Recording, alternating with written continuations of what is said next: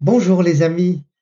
Après une longue série sur différents hommes politiques chinois, je vous propose aujourd'hui de découvrir mes plus anciens amis en Chine, ceux qui m'ont aidé à franchir contre vents et marées 32 ans à travers l'ébullition de ce pays.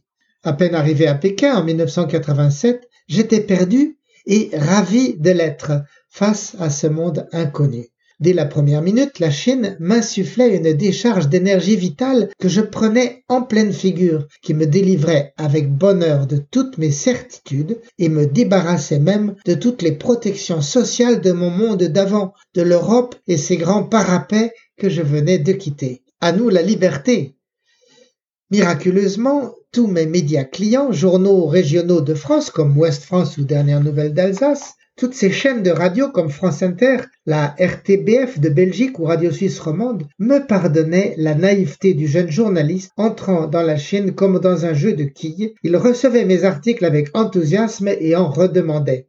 Le soir, je m'endormais épuisé, mais surexcité et heureux comme un gosse. Je n'avais encore nul contact sur place, mais heureusement, les expatriés Journalistes, diplomates ou hommes d'affaires, qu'ils soient anglais, américains ou d'où que ce soit, me reçurent comme un frère, m'offrant ce dont j'avais besoin, amitié, vélo, interprète et toujours les bons tuyaux, les explications sur ce pays en temps réel, ce qui me permettait d'écrire mon papier, de griller les étapes et d'apprendre machine à la vitesse de l'éclair. Robert, Jasper, Tim ou Jürgen, tous me firent partager leur vie avec peut-être plus de générosité qu'on aurait aujourd'hui, simplement parce que c'était la seule façon de s'en tirer dans ce monde chinois encore tellement fermé.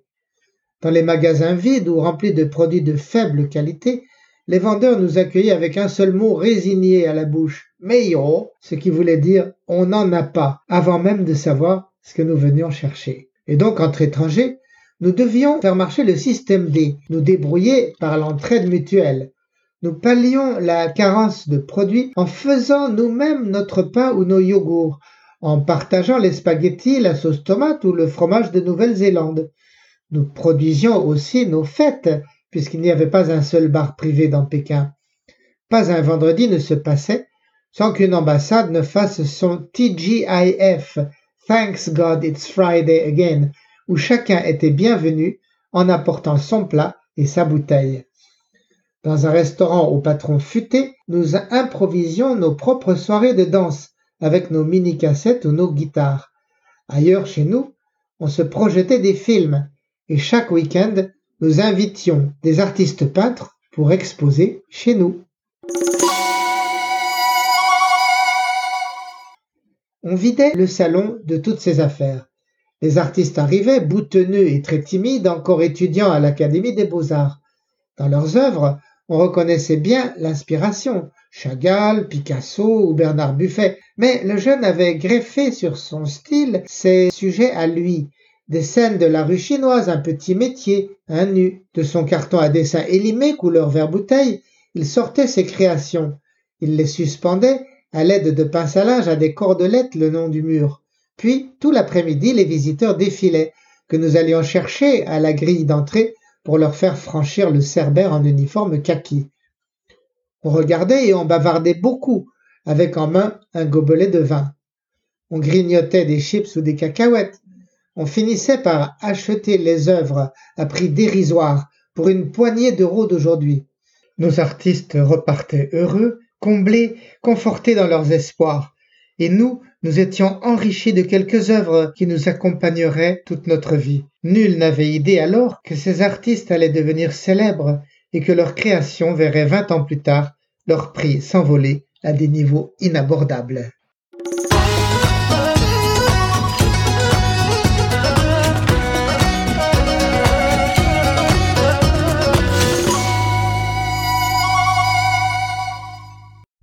C'est en telle circonstance que je connus Li Hong, alors la petite amie du correspondant de la BBC, un petit bout de femme douce et souriante, invariablement coiffée en queue de cheval. Son style de peinture était abstrait et dépouillé, suggérant rizières et montagnes en points et en traits au ton tendre de lavis et d'aquarelle. Très vite, Li Hong se mit à mon éducation sur le monde artistique de sa ville. En décembre 1988, elle m'emmena voir une exposition unique, ombrageusement consacrée à la défense de la démocratie et à la déconstruction des idées reçues. Avec pour logo le panneau d'interdiction de faire demi-tour, l'exposition multipliait les œuvres provocatoires telles cette cabine téléphonique rouge de l'Empire britannique dont l'artiste allait pulvériser la vitre d'un coup de revolver en un symbole transparent de la censure de l'État policier, lequel État policier ne s'y trompa pas et ferma l'expo après trois jours. Très vite, Li Hong me présenta ses parents et ses frères, son Benjamin Tache, signifiant grand lion, et son cadet Arche ou deuxième lion.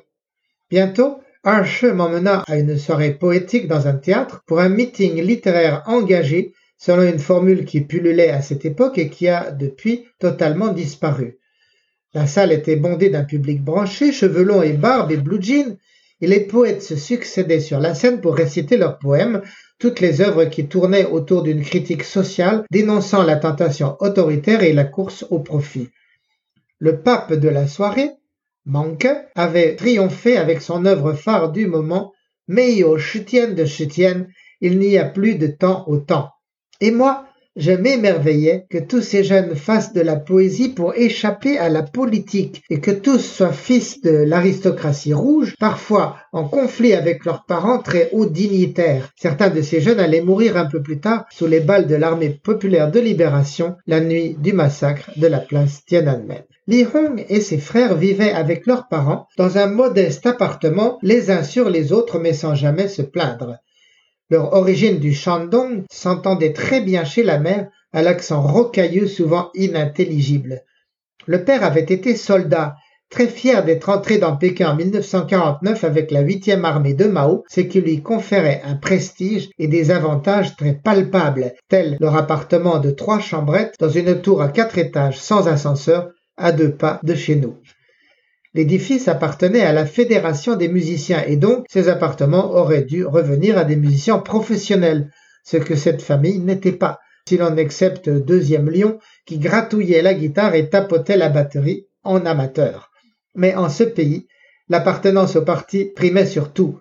Le seul droit d'habiter la capitale dans cet appartement très central était assurément un grand privilège. Grand Lion, un garçon haut et maigre, était déjà marié, employé d'une unité de travail spécialisée dans la finance des entreprises publiques. Sa femme un peu malingre, mais toujours pétillante d'humour et de prévenance, répondait au nom de Yelan, quoique déjà en couple, tous deux habitaient toujours chez ses parents à lui, côte à côte avec Li Hong et Deuxième Lion. Je leur rendais visite deux fois par semaine, m'arrangeant pour leur apporter un petit cadeau, une plaque de chocolat, un paquet de café, chose introuvable à l'époque, et eux m'invitaient souvent à dîner. Quand Brigitte m'eut rejoint à Pékin en avril 88, nous pûmes les recevoir à la maison. Pour eux, c'était stimulant de fréquenter de si près des étrangers et qui plus est, d'une sous-espèce plutôt rare, la française, réputée langman, c'est-à-dire romantique. Avec les jeunes, nous partagions une connivence. Un beau jour, je demandai aux parents s'ils accepteraient que nous les appelions comme le faisaient leurs enfants, et ils avaient volontiers accepté. Depuis, nous leur donnions du papa et du mama. Une des raisons toutes bêtes à ma démarche était que, ignorant leurs prénoms, nous ne savions pas comment les appeler. Mais, loin d'être un enfantillage, cette filiation acceptée changeait bien des choses. Nous étions au bout du monde, mais avec une famille, famille choisie et non de hasard. On se sentait du coup beaucoup moins seul à 9000 kilomètres de notre sol natal. Comme dans tout pays inconnu, nous voulions explorer et défricher la Chine, nous en faire accepter, et plus grand était l'écart culturel, plus fort nous nous sentions le désir de nous y fondre. C'était un peu comme la chèvre qui a besoin de lécher le sel parce que son organisme le réclame. La façon pragmatique et directe de cette famille d'aborder les problèmes, de taire ses émotions, nous interpellait. Le monde chinois nous fascinait. Venu du fond des âges, des recettes et des techniques comme l'acupuncture, les méridiens ou la médecine chinoise nous appelaient. Nous voulions tout avaler et tout empiler en sus de notre bagage européen et de notre culture native. Nous aspirions à nous fondre dans cette Chine tout en restant citoyens de France en route pour devenir citoyens du monde.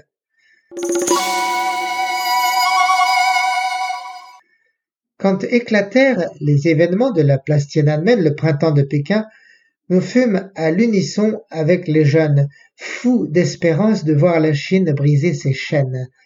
Effectivement, pendant longtemps, le gouvernement resta immobile, laissant supposer un consentement bénin aux revendications de sa jeunesse.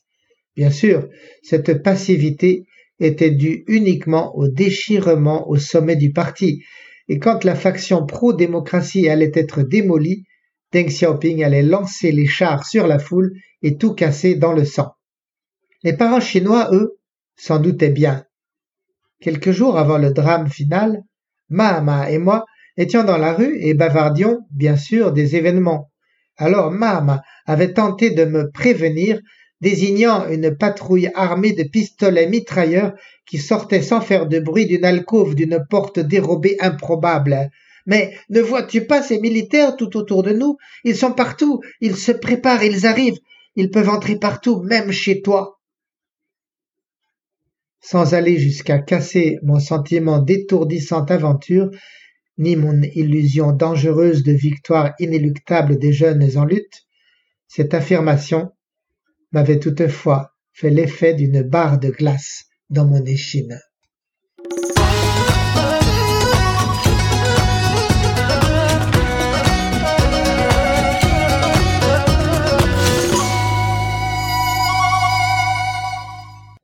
L'amitié se renforça à la naissance de nos deux enfants, Jérémie en 89 puis Héloïse en 91.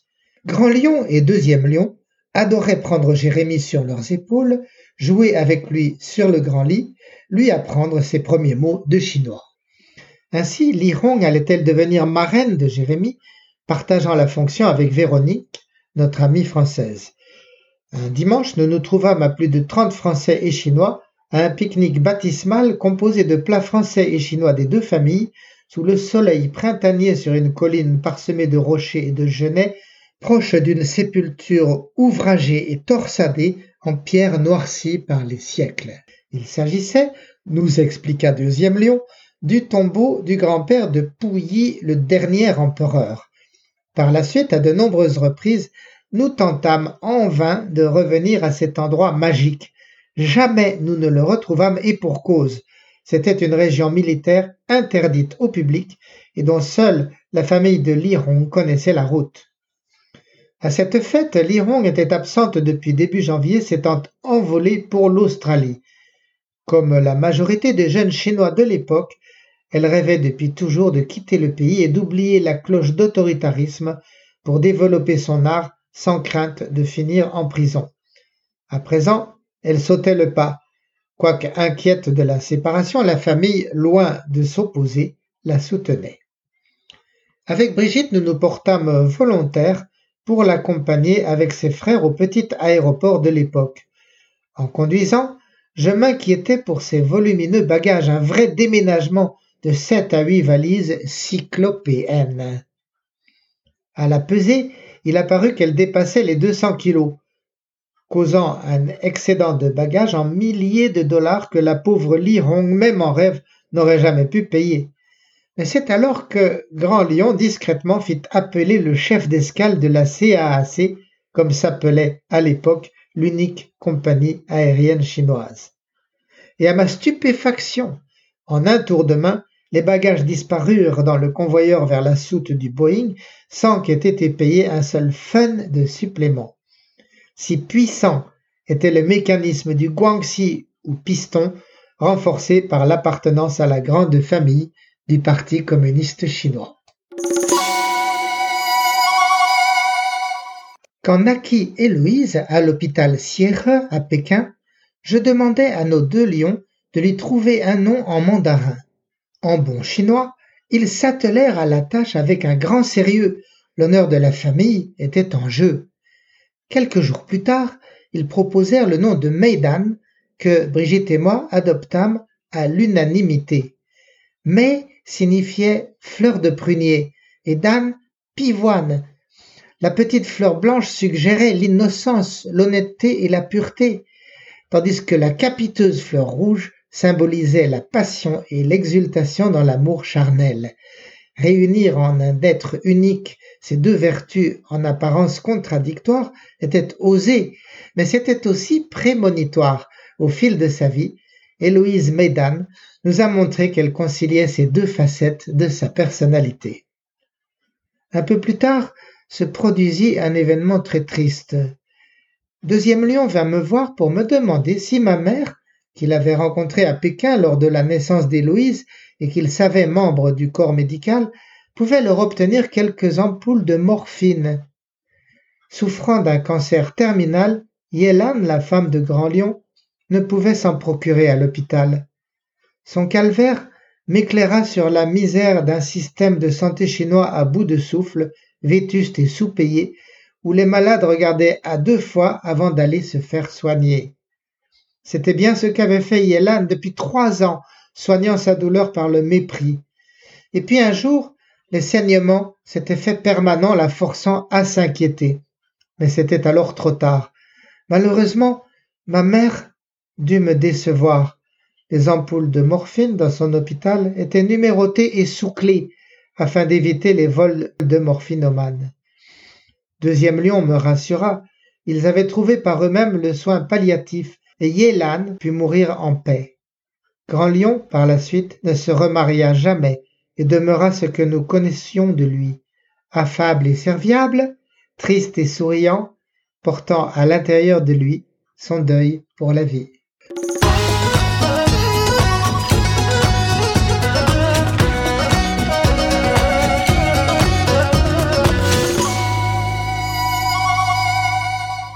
Au milieu des années 90, Deuxième Lion vint me dire son souci quant à notre avenir économique. Un métier de journaliste, tout le monde savait ça en Chine, ça ne nourrissait pas son homme. Il voyait bien que chez nous, rien ne changeait. Les meubles et les tapis antiques que nous achetions avec délectation en ville ne valaient rien à leurs yeux, objet ringard de grand-père. Il leur apparaissait comme le symptôme d'une incapacité à s'offrir des choses modernes en sky, plastique et tubes d'acier chromé, tandis que leur standing à eux ne faisait que gonfler avec du clinquant mode importé de Corée ou du Japon. Chaque fois que nous sortions, ils arrivaient à bord d'une voiture nouvelle et toujours plus chère, tandis que nous restions avec notre bonne vieille Toyota tout-terrain qui rouillait du bas de caisse dont nous étions pourtant très fiers et ce qui valait pour eux valait pour toute la Chine. Notre standing à Pékin restait statique comme celui de l'Europe. Nous restions à l'écart d'un enrichissement généralisé, et ça, pour Deuxième Lion et les siens, c'était inacceptable puisque nous faisions partie de la famille. Il fallait nous mettre le pied à l'étrier de la richesse, c'étaient les règles du clan. Aussi, Deuxième Lion me proposa d'investir avec lui dans un bar que nous gérerions ensemble dans cette rue Sanglitun qui était en train d'exploser et s'imposer comme le quartier des plaisirs. Il faudrait bien payer un peu pour le pas de porte, pour le loyer et le salaire d'un serveur. On devrait aussi se relayer, lui et moi, pour tirer la bière à la pompe à pression. En échange, ce bar nous offrirait la garantie d'un revenu et d'un bien commercial dont la valeur ne ferait qu'augmenter nous assurant un joli capital pour nos vieux jours. C'était brillamment pensé, bien tentant, mais dangereux. En tant que journaliste accrédité, mon droit à travailler sur place était sévèrement surveillé. En plus, le régime n'aimait pas les correspondants étrangers. Il vérifiait en permanence ce que nous écrivions, qui nous fréquentions. Il tentait parfois de piéger les étrangers expatriés en suscitant des relations amoureuses hors du mariage avant de les prendre sur le fait et de les expulser. Or, sous tel climat, ajouter à ma fonction de journaliste celle d'un cabaretier ne pouvait qu'apporter des ennuis. Je fournirais à la police secrète un moyen de pression sur un plateau. lui permettant de me forcer à m'auto-censurer et à me manipuler sous peine d'expulsion, ce qui dans un cas comme dans l'autre briserait ma carrière. En bref, avec ma femme et deux enfants à nourrir, une telle aventure était simplement inenvisageable. Je déclinai donc l'offre, et Deuxième Lion ouvrit le bar tout seul. Les mois suivants, je pus souvent passer à vélo dans la rue Saint-Litoun, saluer mon ami en train de servir ses verres à même la rue, sans regret, mais avec un pincement de cœur quand même. Et voilà les amis, mes aventures avec la famille de Lirong et Deuxième Lion sont loin d'être achevées, et un drame se profile à l'horizon. Mais je m'arrête ici, au milieu du guet, tout en vous promettant d'achever cette histoire au prochain épisode.